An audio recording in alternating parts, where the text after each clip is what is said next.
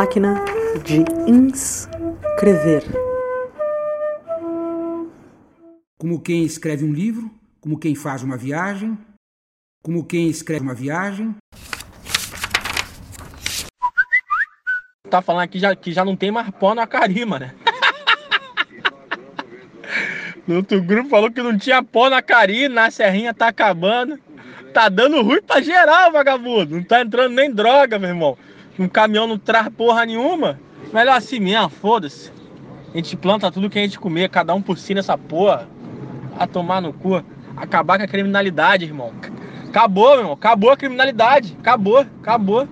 Esse bagulho não, meu irmão, de, de, de pó, maconha, não tem mais não, filho. Quem quiser que plante seu pozinho lá, sua cocaína, planta da coca, fumar um bagulho, sua maconha. Acabou, acabou, irmão. Não tá dando nem pra roubar mais carga. O caminhão não tá passando mais na Brasil, pô. Como é que a gente vai roubar Souza Cruz? Como é que a gente vai roubar o caminhão da Ambev de cerveja? O caminhão não tá passando mais, mano. Vai dar merda, vai atrasar até o tráfego. Alô, alô, senhores aviadores que cruzam o céu do Brasil. Estações do interior queiram dar seus prefixos para a guia das nossas aeronaves.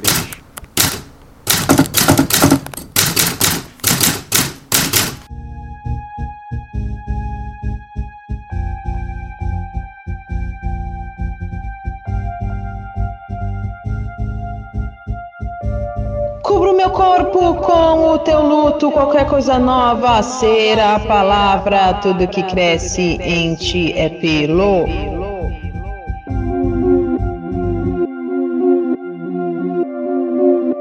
Qualquer coisa nova será a palavra.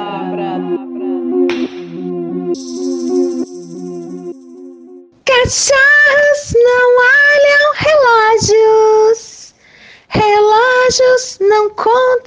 cachorros. Cachorros andam com as coleiras dos donos dos cachorros. Hey! Chiquirigiri, chiquirigiri, chiquirigiri, chiquirigiri, chiquirigiri, chiquirigiri,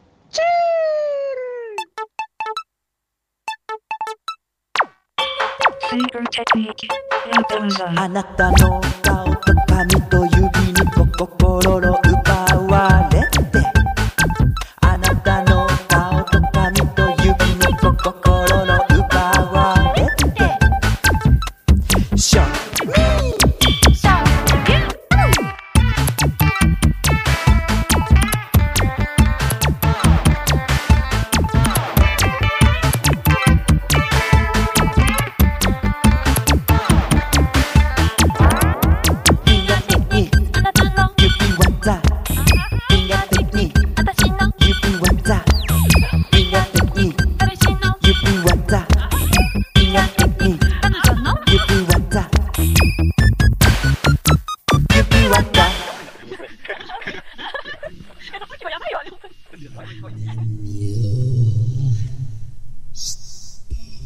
Algumas palavras têm movimento, o que pode gerar uma relação distinta com elas. É lógico que de acordo com a percepção ou não. Qual é o movimento do espanto? Ou do se espantar?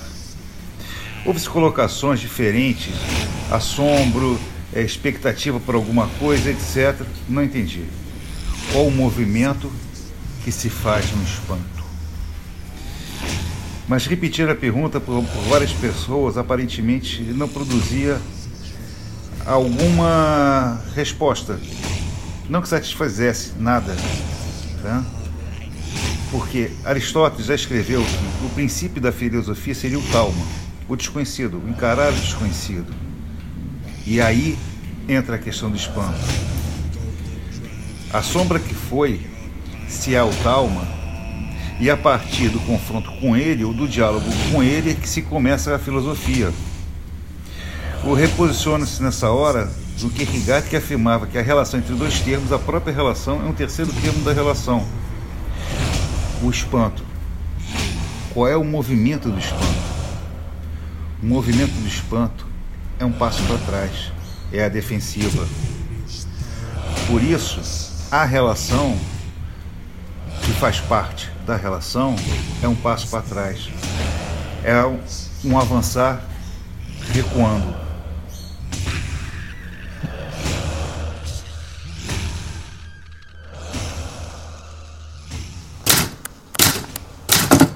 Meu corpo treme com a perspectiva de que a ideia vire meme. Sucesso. Ser viralizado como produto acabado sem nada de complexo. Curtido sem nexo por toda a tribo, num consumo imediato e imediatamente esquecido. Meu corpo treme ao ver a ideia consumida pela pira da vaidade.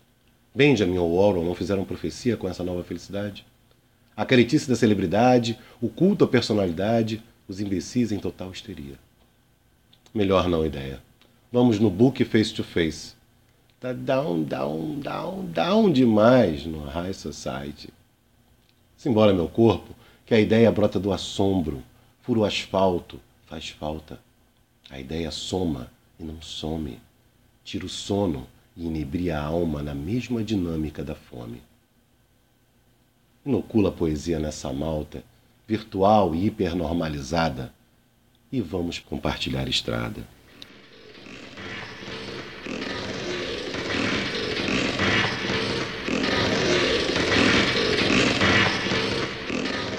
Cidades e arquiteturas de confinamento. Estou num lugar estranho. Vejo as montanhas, mas tem cercas e não posso passar. Me apavora essas janelas iguais desses edifícios, sabendo que existem multiversos nas esquinas e em nós mesmos. Viver é uma grande aventura. E esses muros militares que barram os pássaros? Todas as coisas têm finalidade específica: ordem, produção, setor industrial, parque onde monitoram o lazer dos meninos e meninas, a tristeza necessária dos operários, um sorriso fotografia dos investidores nos outdoors.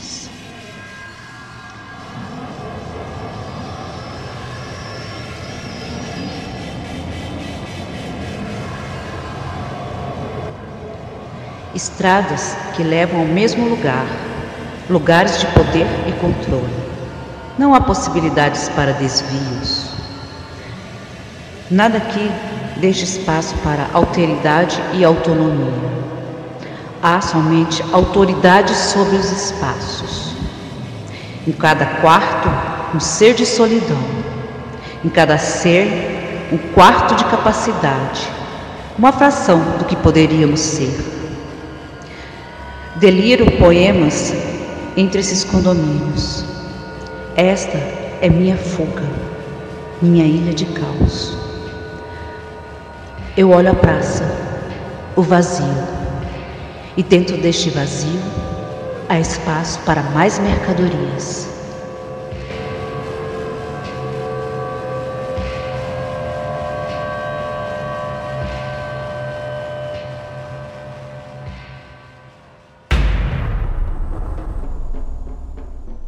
Penso no Recife e já não há Recife.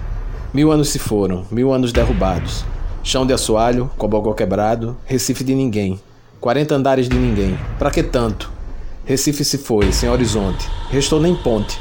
Só prédios, ponteagudos, desalmados e edifícios.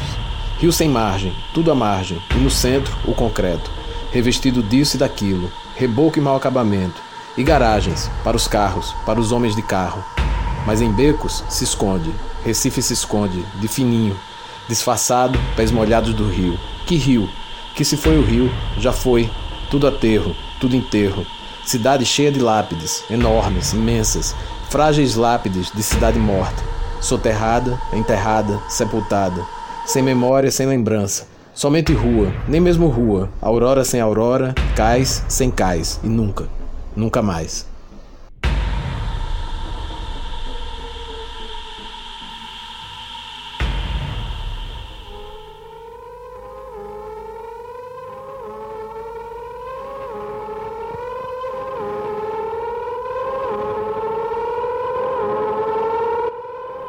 Maníaco. Sim. Quase não se conhecia do que era possível ver daquele ângulo. Saiu batido na frente, sem saber mais nada. Um gosto de pipoca mata-rato na boca.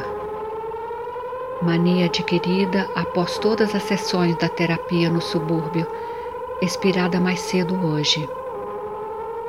Um descompasso com a superlua e a chuva de meteoritos dois meses distantes. Fenômenos impossíveis de terem sua visualização perdida, mesmo assim perdendo, para não ser mais alcançada em tempo hábil nessa única existência. Uma dor específica e abrangente provocada pelo noticiário. O que pode alcançar o entrelace das nano-escalas com as outras e referenciais. Sempre presa dos extremos, pensa.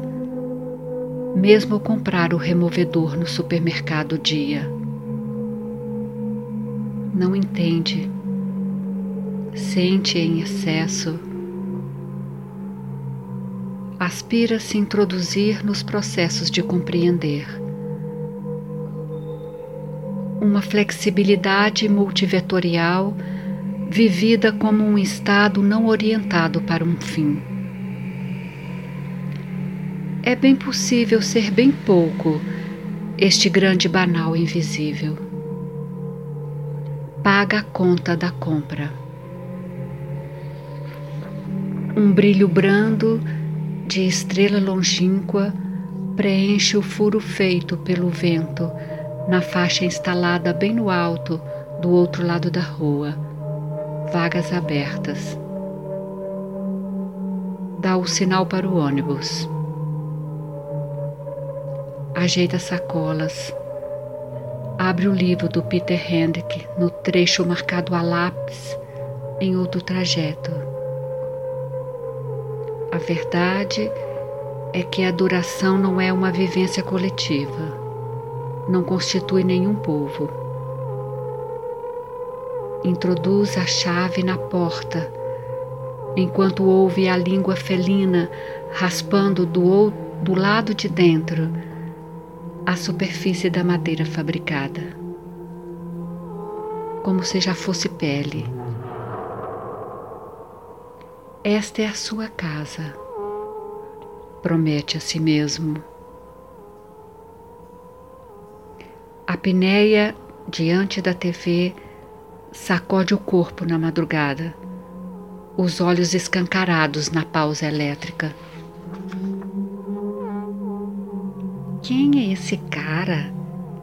Telmo Cristóvão, dizendo para o âncora de quinta que o nosso cotidiano é tecido em ondas mecânicas, criadas num encontro vibrante de átomos, traduzidos numa politique do presente pelos ouvidos livres.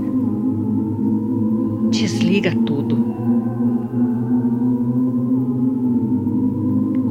Olhava longe o som no ar, os bigodes eriçados, o nariz e o ventre em movimentos rápidos, quase imperceptíveis.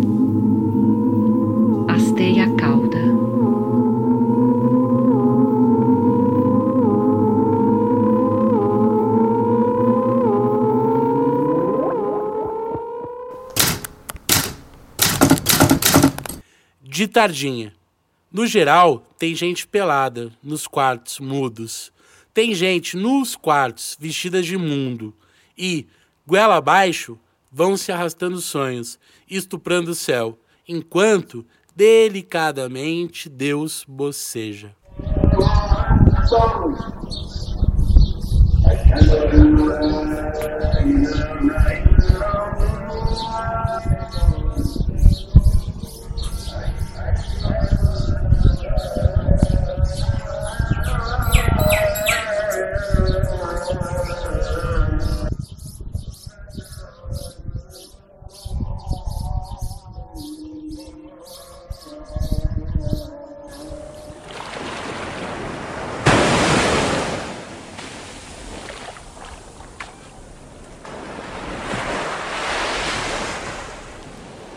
Nunca soube ao certo o que fazer com o centro da catedral.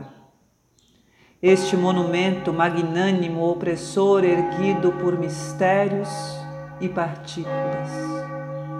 Nunca soube discernir o oco da clarabóia. Amar sempre implicou em abrir caixões cheios de espelho, debruçar-se no impronunciável, atirar-se em poços secos, entrar numa casa na qual os lençóis brancos sobre os móveis não conseguiram impedir o acúmulo de poeira. Todos os dias, homens e mulheres ajoelham-se diante dos fachos que, emprestando-lhe luz, tornam a poeira visível e revelam a sua beleza. Os olhos atônitos. Todos os dias, homens e mulheres amam. Todos os dias, homens e mulheres descobrem que a beleza antecede a perda. E não houve sequer um que encontrou nela um cílio de horizonte. Muitos se suicidaram após tal revelação, não sem antes, por vergonha e terna cautela, assassinarem os próprios filhos, enquanto estes dormiam profundamente. Todas as noites, homens e mulheres se refugiam na posição de feto, repudiam as paredes frias do transitório, escondem-se debaixo de camas hospitalares, empilham garrafas vazias, brinquedos quebrados e compêndios sobre a fatalidade do nada. Todas as noites e todos os dias, homens e mulheres são arremessados uns pelos outros na encruzilhada que não apresenta direções a não ser para o lugar mais inóspito e indesejado o centro da catedral. Acrobatas cegos, criados por algum demiurgo comovido pelo tédio, passarão os restos de suas vidas fazendo de absolutamente tudo para ludibriá-lo, ou seja, ludibriarem-se. Trabalharão tarde da noite em edifícios comerciais, investigarão os confins da célula e da psique, elaborarão formas sutis de decodificar o inconsciente, serão displicentes com os próprios sonhos lerão com a voz altíssima as parábolas de Cristo, declararão guerras e mais guerras, escreverão grandes romances, contarão histórias ao lado de uma pequenina cama, adotarão crianças, erigirão mais leis para elas, reformarão bancos e cartórios, assinarão milhões de vezes um vago nome, entrarão em casa sem nunca de fato abrirem a sua verdadeira porta. Menosprezarão as estrelas que contam segredos de galáxias distantes e extremamente próximas. Dizimarão florestas inteiras por menosprezá-las. Tramarão contra os irmãos para herdarem as terras dos pais que não amaram ou que amaram demais. Darão festas para os filhos desejarem algo antes de apagarem a vela desejarão nunca terem nascido e, paradoxalmente, desejarão nunca morrer. Nunca soubemos ao certo o que fazer com o centro da catedral. Nunca soubemos discernir o oco da clarabóia. Precisa amálgama. Mas sempre haverá dois jovens, muito jovens, sentados na calçada, beijando-se pela primeira vez enquanto o sol se põe.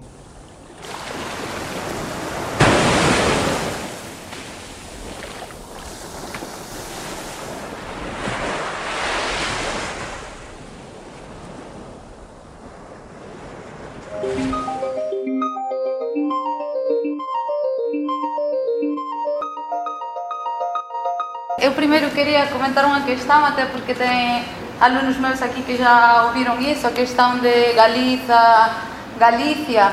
É, já conversamos um pouco sobre isso nas aulas. Em galego é os dois. nenhuma das duas, nenhuma das duas é errada. Desde a, no início, quando, se vocês acompanham um pouco a história da língua galega, vocês saberão que só temos normativa oficial desde o ano 83. Desde o ano 83 tivemos a nossa primeira gramática. Lá só era aceitado Galícia. A partir do ano 2003 até eh, flutuam os dois termos e cada um tem umas conotações das que poderíamos falar, mas cada um meio que decide, mas nenhum dos dois é incorreto. Até tem muitas pessoas da academia que dão prioridade ao termo Galícia.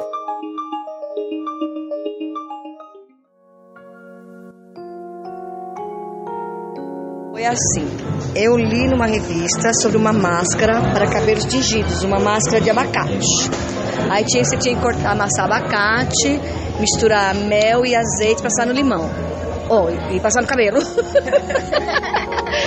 Esquentando é o sol na cabeça.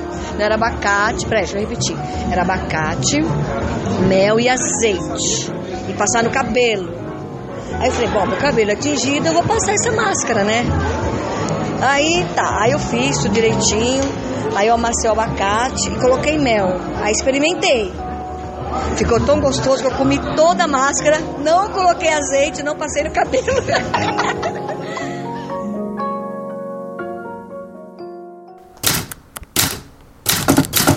Quero falar das pessoas que não dão atenção às coisas que você faz só porque elas sabem que é você que as faz, mesmo que essas pessoas não deem atenção às coisas feitas por outras pessoas e semelhantes às coisas que você faz.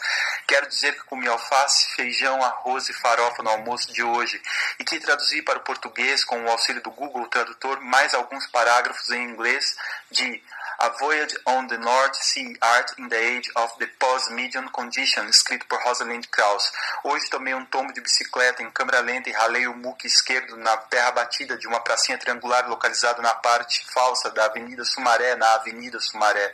Também hoje encontrei no bolso da camisa flanela de mangas compridas a embalagem de hashi made in China com divertida instrução para manuseio de palitos de bambu e conversei com minha tia sobre chá de gengibre e chá de melissa.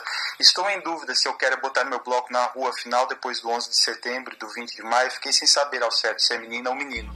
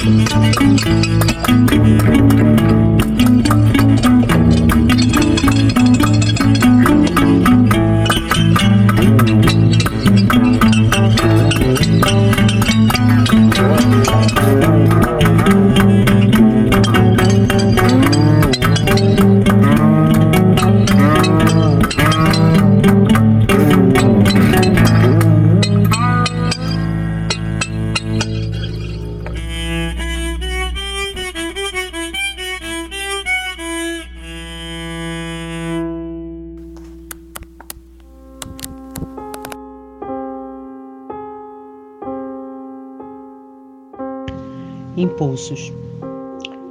Esses impulsos cruzados do que sinto e penso disputam no meu pensamento a razão ou a reação das coisas que não espero e nem sempre quero, das coisas que arrombam a porta, assombram a horta e, por via torta, dominam minha ação sem domínio. Ignomínio do que desejo ou quero, em estado de paz. E até lá, hum, tanto faz. E eu entendi as coisas sem hum, nem entender que não estava entendendo nada.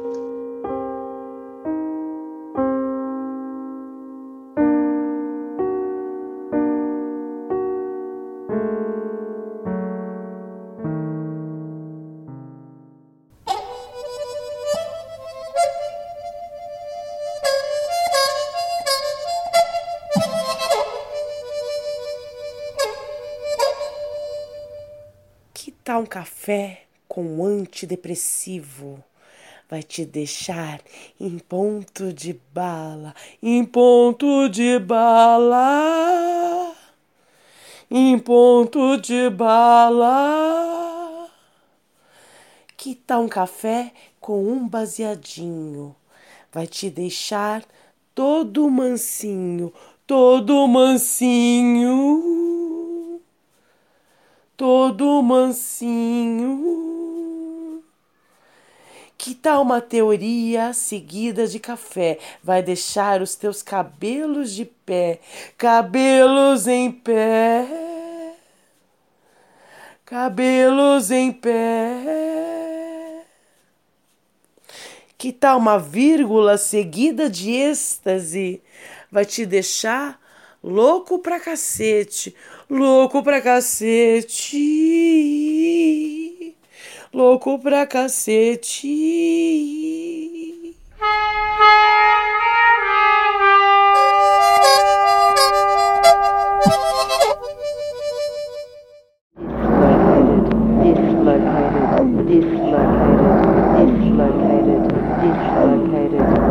Chegamos aqui a uma ontologia do gesto, cada gesto remetendo a outro gesto que lhe torça o significado e que percorra por suas dobras endógenas. Essa ideia de dobra, que focalizamos tanto na textura quanto na figura e no gesto, descreve o que podemos chamar de uma escuta nômade, na qual os territórios de escuta são incessantemente desterritorializados. Sobre tais pequenas dobras, Deleuze nota que elas compõem micropercepções que põem a macropercepção em constante desequilíbrio. Elas comporiam uma trama de estruturas intercalável, a qual detonaria e permitiria a transição irregular de uma percepção à outra, da sensação de fome à satisfação. Essas pequenas dobras formam séries de percepções, séries definidas pelas diferenças entre cada dobra que as compõe. As séries são heterogêneas e se articulam por ressonância umas às outras. O que podemos notar é que as séries de dobras não correspondem a uma sequência de pontos de vista de um mesmo objeto, como notamos nas variações clássicas. As séries de dobras, séries de micropercepções, correspondem às configurações ou atualizações de um objeto.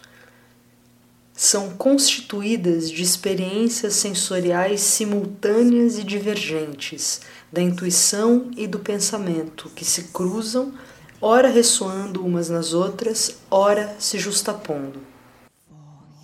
Deleuze acrescenta aqui a noção de sombrio precursor, que aflora em ressonâncias de séries diferentes, fazendo, na forma pura do tempo, com que coexistam o antes e o depois.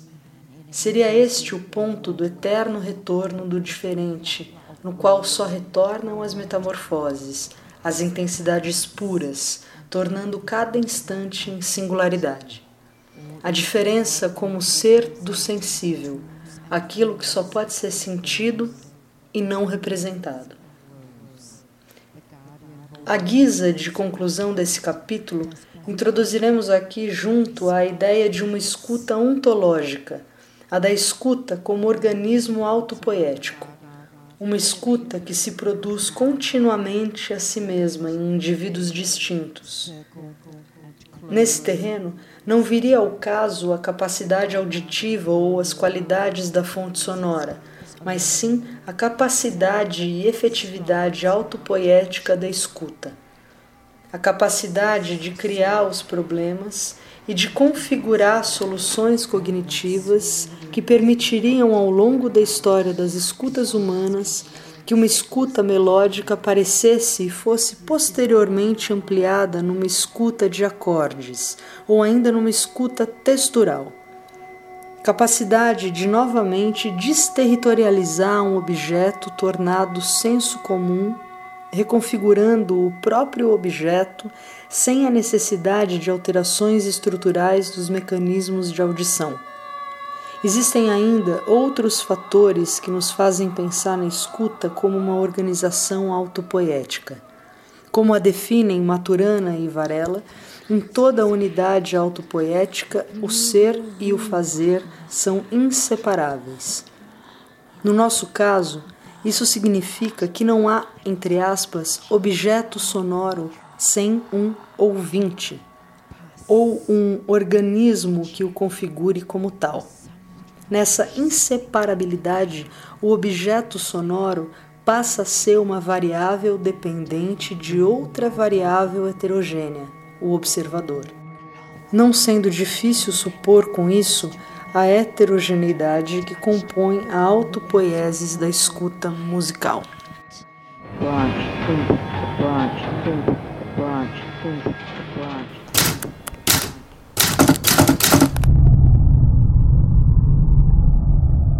Carinho ruim. Estava eu numa balada, eu tive uma troca de olhares com o DJ.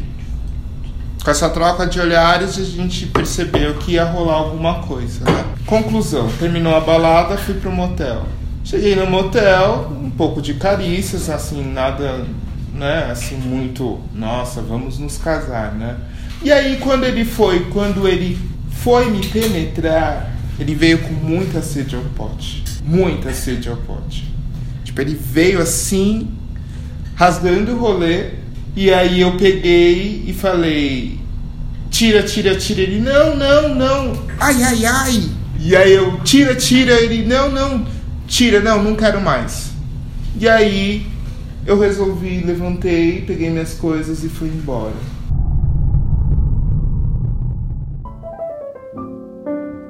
You must remember this. A kiss is still a kiss. A sigh is just a sigh. Os homens não gostam que eu não me importe que eles me chamem de puta. Porque eles percebem que eu ganho um enorme poder quando isso acontece. Diga-se de passagem, a propósito, me chamar de puta é conceitualmente errado, porque eu não ganho para fazer sexo. Unfortunately.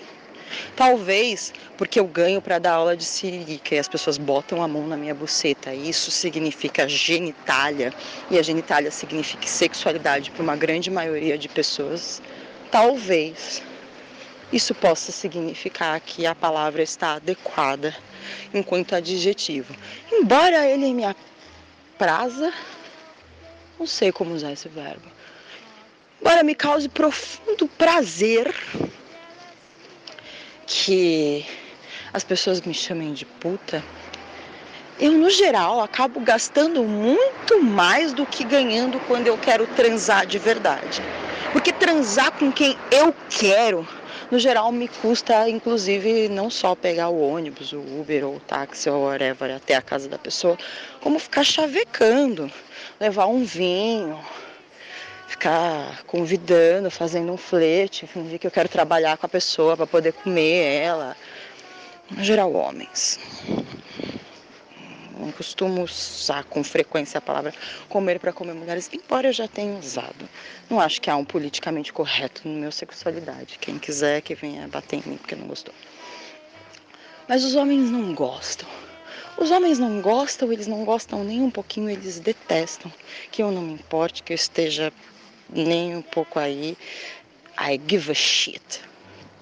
I give a shit. Se um cara vier dizer pra mim, Olha, eu não fico com você porque eu te acho uma puta. Eu vou rir na cara dele. Escreva salope na minha testa. Eu vou rir na cara dele. E isso é uma coisa que eu tenho pensado com muita peculiaridade, assim, um carinho especial.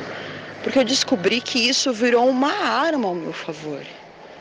Mas enquanto a gente está usando uma arma, né, acontece uma coisa muito peculiar, que eu não sabia.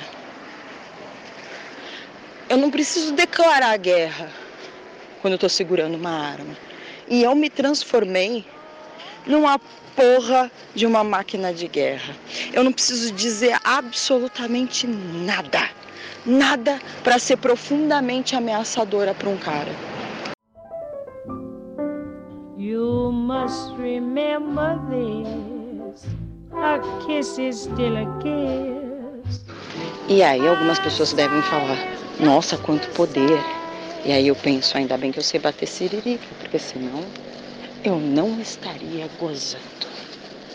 E aí eu me pergunto, quais são os agenciamentos, né? Que a gente pode se propor num mundo de homens absolutamente inaptos, despreparados, alienados afetivos para desenvolver relacionamentos saudáveis adultos.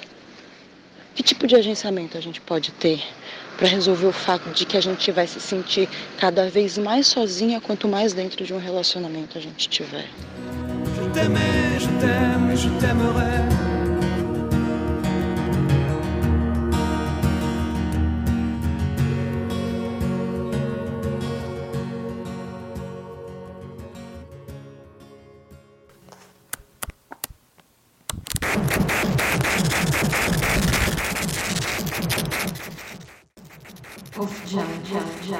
Vênus Causeira. O principal argumento de criar uma personagem chamada Causeira é que criar um caô diante de uma possibilidade de violência, que seja um estupro, assédio ou mansplaining, é uma estratégia de defesa.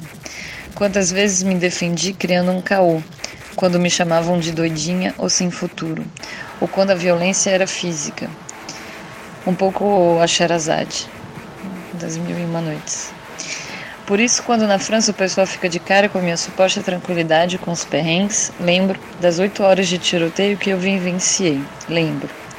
Enfim, não se trata de culpabilizar ou criminalizar, ao contrário, é preciso serenidade no olhar e apresentar nos espaços de disputa simbólica e política o projeto e ação concreta. É possível sonhar.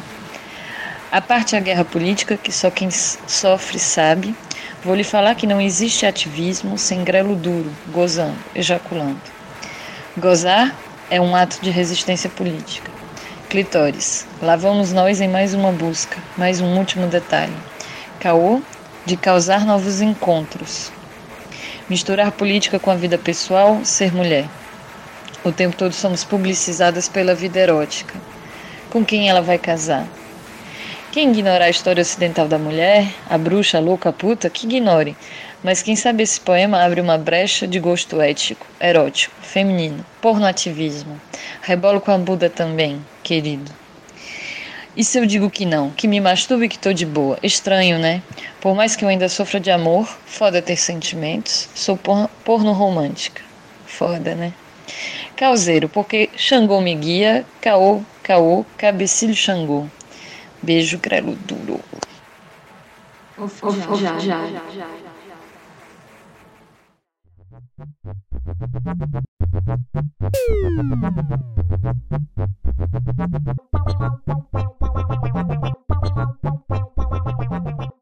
Só quero ser mulher se for para ser a mulher do teu cu.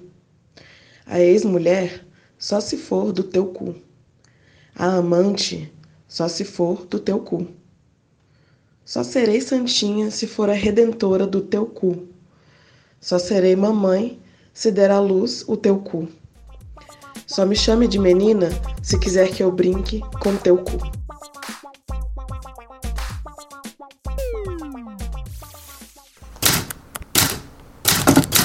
Aliás, sabe de onde veio a palavra trabalho? do latim tripalium, a canga do boi. Ou também um instrumento de tortura. A competição, ela se define pelos objetivos incompatíveis. E, portanto, ela é inevitável. E a competição é um fenômeno é, anterior ao humano e ela acontece antes sequer de você começar a, a pensar no que está acontecendo. Então, um exemplo que eu dou: se a gente está andando no mato e se depara com uma cobra, uma pessoa vai ter uma reação de mata a cobra e a outra pessoa vai ter não mata, pronto. Temos objetivos incompatíveis e a gente entrou num conflito. Diante de objetivos incompatíveis, a violência emerge naturalmente, porque ela é uma força, é, é um, um caminho da imposição à força. E, no entanto, quando você está numa competição, você também pode negociar. Tanto para sair dos objetivos incompatíveis e encontrar um objetivo comum, quanto eventualmente para alguém perder, para que numa outra o outro ganhe, talvez. Porque algumas coisas realmente não tem como admitir um objetivo em comum. Por exemplo, se a gente tivesse uma dose só de vacina para duas pessoas, não adianta tomar meia dose então pronto. Nossos objetivos são incompatíveis. Então é impossível eliminar a competição do mundo, é impossível eliminar a competição do humano.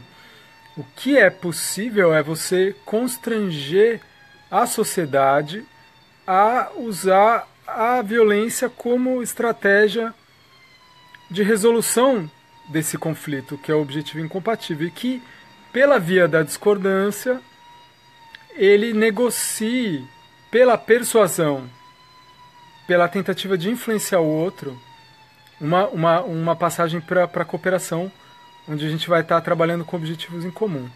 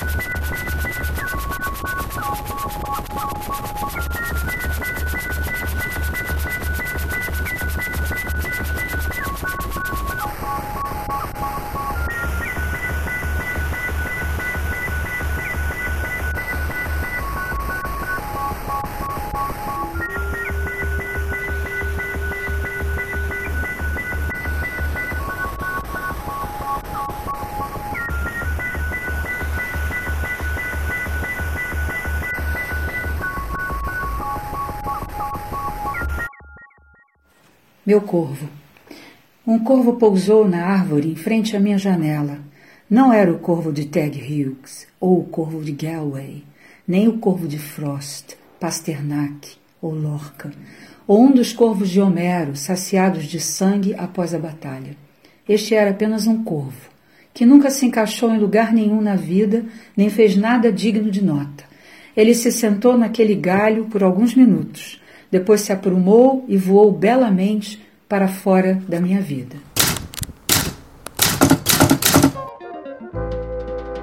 Nas felizes ocasiões, em qualquer estação do ano, se o vestido é muito chique, o tecido é metallic. O tecido é chique. Exija na Aurela a etiqueta Metallic, garantida por tecelagem Colômbia. Praça da República dos Meus Sonhos. A estátua de Álvares de Azevedo é devorada com paciência pela paisagem de morfina. A praça leva pontes aplicadas no centro de seu corpo e crianças brincando na tarde de esterco. Praça da República dos Meus Sonhos, onde tudo se fez febre pombas crucificadas, onde beatificados vêm agitar as massas onde Garcia Lorca espera seu dentista, onde conquistamos a imensa desolação dos dias mais doces. Os meninos tiveram seus testículos espetados pela multidão, lábios coagulam sem estardalhaço, os mitórios tomam lugar na luz e os coqueiros se fixam onde o vento desarruma os cabelos. Delirium tremens diante do paraíso, bundas glabras, sexos de papel, anjos deitados nos canteiros cobertos de cal, água fumegante nas privadas, cérebros sulcados de acenos. Os veterinários passam lentos lendo Dom Casmurro, as jovens pederastas embebidos em lilás e putas com a noite passeando em torno de suas unhas Há uma gota de chuva na cabeleira abandonada, enquanto o sangue faz naufragar as corolas. Oh, minhas visões, lembranças de Rambo, praça da República dos meus sonhos, última sabedoria debruçada numa porta santa.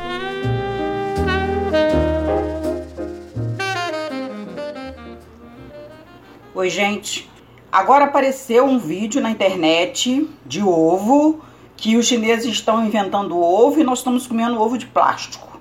Eu não tenho paciência para aturar certo tipo de coisas que coloca na internet e o povo fica compartilhando igual um louco, igual um doido. Não, não faz nenhum teste em casa e já vai compartilhando igual maluco né? Dizendo que a gema é a, a, a, que a gema é de plástico, que a clara é de plástico e a capa do ovo do lado de fora é de plástico também. E nós estamos ingerindo plástico.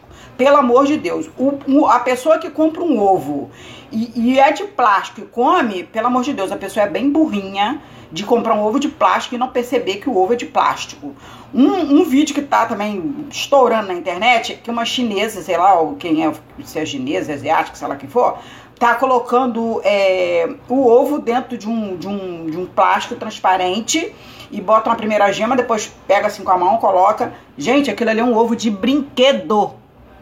Um ovo de brinquedo. Lá fora nos Estados Unidos que eu já fui, na Argentina que eu já fui, tem esse ovo em qualquer esquina, camelô tem para as crianças brincar. É um ovo dessa tal de geleca que as crianças pegam, joga na parede, joga no chão, joga de for, joga na pessoa. É, é, essas gelecas que tem agora, só que é em forma de ovo. Aquele ovo que se, que se mostra na internet, que tá todo mundo dizendo que é aquele ovo que nós estamos comendo, que os chineses estão estão fazendo agora, inventaram esse ovo, aquele ovo é de brinquedo, pelo amor de Deus. Aqui tá um ovo de uma galinha.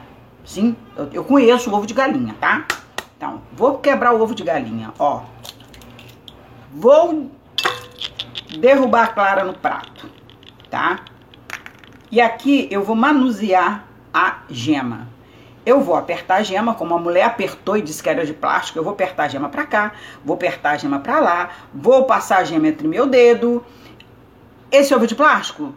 Não, esse é ovo de verdade. Aí a mulher disse que é, se você estourar a gema, a gema cai e fica uma pele de plástico na sua mão. Não, essa pele é uma película envolvendo a gema, que se não existisse essa película, ela misturaria com a clara. Então, essa clara é verdadeira. Aliás, clara foi feita até para colar, a natural, tá? Você quando quer fechar um pastel, quando você quer fechar um folhado, você usa a clara. A clara engoma até roupa. Se você botar, você bota ela na roupa, ela engoma, porque ela tem esse poder de colar. Então ela não é de plástico, ela é naturalmente assim. Aí tá aqui a gema, ó. Eu jogo para cima, jogo para baixo, eu aperto a gema, a gema não fura, eu aperto de novo a gema não fura, tá vendo aqui eu aperto na gema? Agora, se eu furar a gema, quando eu faço bolo, quando eu faço é, molho inglês, creme inglês para botar no rechear um bolo, quando eu faço qualquer coisa que eu uso gema, chuvisco, é, quando eu faço é, esqueci o nome do outro agora. Mas enfim, quando eu uso gema para fazer qualquer coisa, quindim, que eu não quero estar o cheiro da, da, da gema, o que, que eu faço? Eu dou uma leve furadinha, ela desce e eu seguro nos meus dedos a película da gema, que é essa aqui, que não é plástico, é uma película que envolve a gema. Se não existir essa película, a gema mistura com a clara dentro do ovo, no fiofó da galinha. Pelo amor de Deus! Para de tocar parte, tá compartilhando coisa que não, que não é certo. Vai procurar o que fazer. Ah, pelo amor de Deus, sem paciência para essas coisas. Tchau. Bom dia ou boa tarde.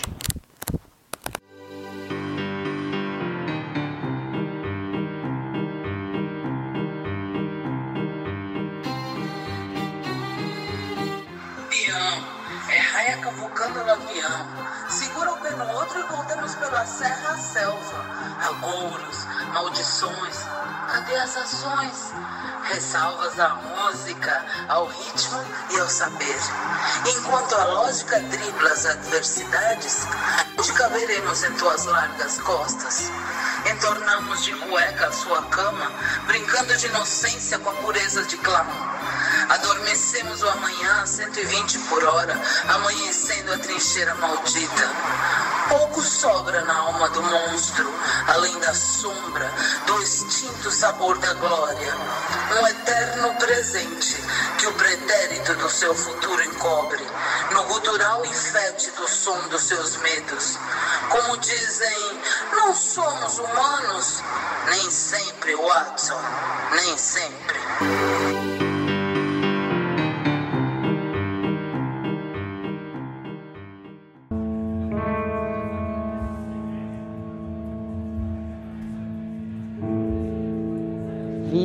Barro.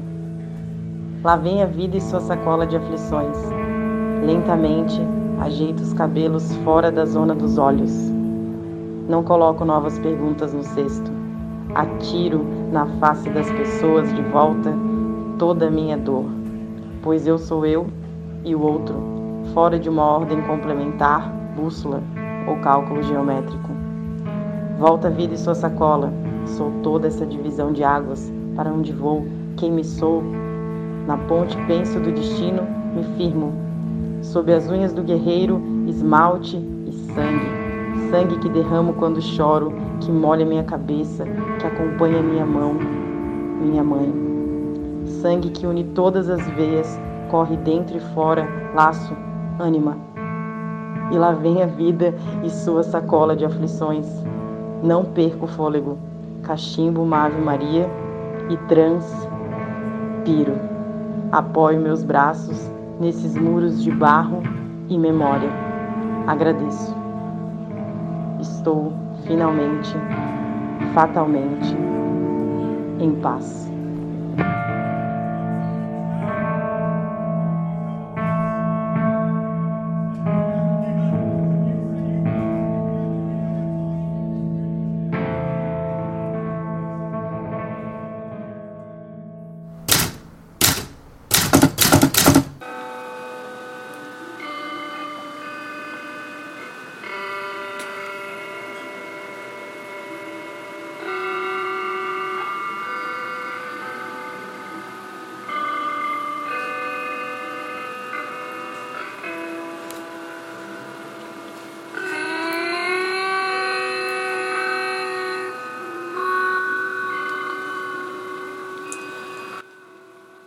Se a sua liberdade vem de combater o que o oprime, reze para não vencer, ou pode ser que tudo acabe. A liberdade não está em destruir o que se odeia, mas em amar o que se ama. E ela não é sua, ela é o sim da vida, a si mesma.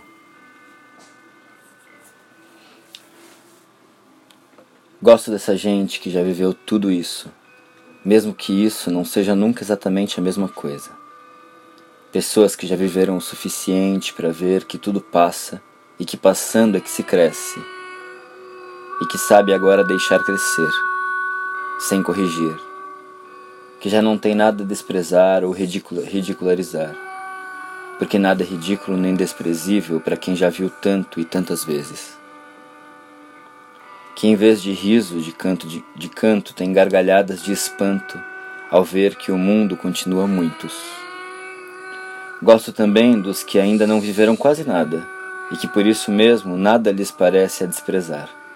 E o ridículo lhes pertence tão intimamente que dançam em público como se ninguém os visse e dançam sozinhos como se a multidão os admirasse.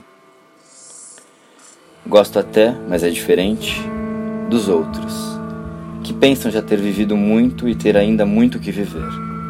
Tão sérios e consequentes, não sabem quase nada, porque não sabem que ter vivido é ter passado.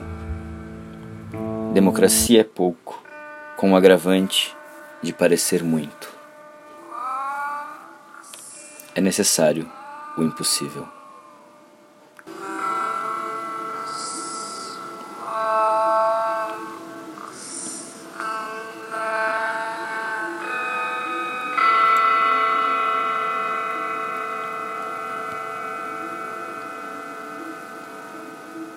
Esse canto é um canto maia para a deusa da lua, que se chama Ixchel na cultura deles. E dizem que esse canto é um canto para quando o céu está nublado e a lua está cheia, as mulheres cantam ele para o céu se abrir.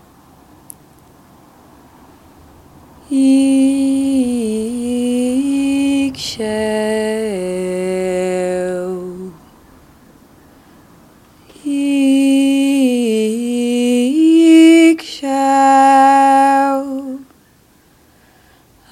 Ashunara. Ashunara.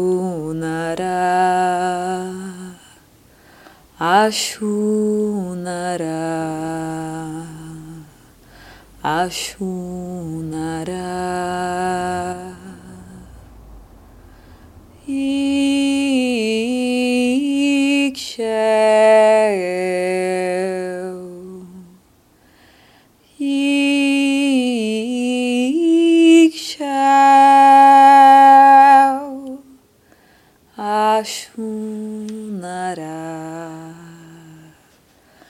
Ashunara Ashunara Ashunara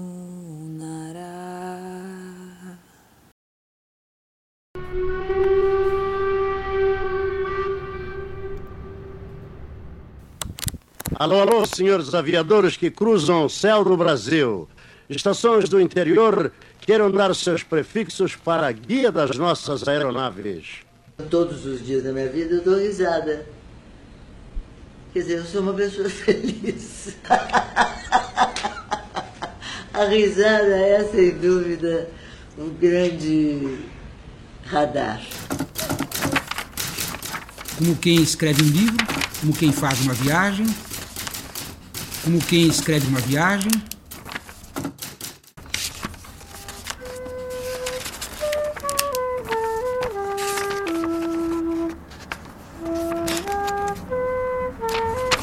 Máquina de inscrever. Você ouviu o quinto programa da série. Para mais informações, acesse as notas de roda orelha. Graças pelos tímpanos, seguiremos reverberando com a ajuda dos cabos de fibra ótica.